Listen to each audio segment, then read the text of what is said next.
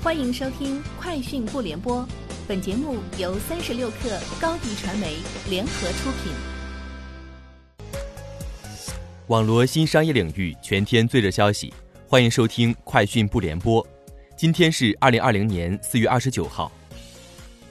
进入四月以来，京东零售分几次宣布了数位副总裁级别的新岗位任命，涉及大商超、生活服务、自有品牌多个业务线。新成立大商超全渠道事业群，整合原有的消费品事业部、新通路事业部、Chief Fresh 和一号店。冯毅为事业群负责人，新任命姚彦忠为生活服务事业群负责人，新任命王孝松为自有品牌业务部负责人。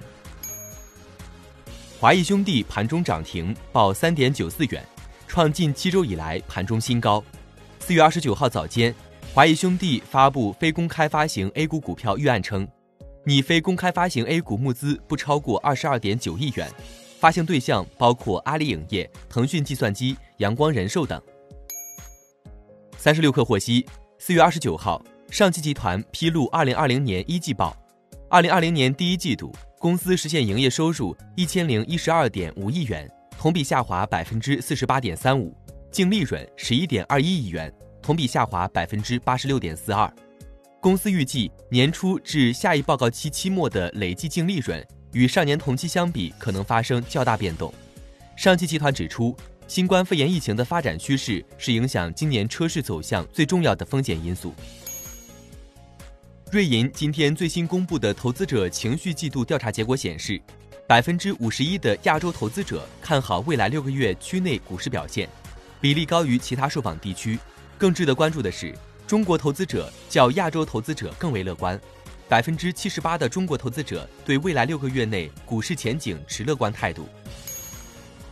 中信建投研报称，二零二零年初新冠疫情的蔓延对于智能手机销量产生了明显抑制，全球市场总量下滑约百分之十。尽管总量受到抑制，国内的五 G 手机仍然呈现明显的结构性上涨的趋势，五 G 手机占比提升。供给端方面。下半年新机备料面临考验，目前整体消费电子板块下调较多，市场基本反映了疫情带来的需求下滑的预期。产业链短期虽然存在一定的不确定性，但长期仍坚定看好五 G 带来的长景气周期。据外媒报道，美国太空探索技术公司 SpaceX 首席执行官埃隆·马斯克日前表示。他希望在星链卫星互联网的下一次发射中测试可以降低卫星亮度的新方法。马斯克表示，实验性的遮阳板以及一种在星链卫星提升轨道时定位它们的新方法，应该会解决天文学家提出的星链卫星可能会干扰天文观测的担忧。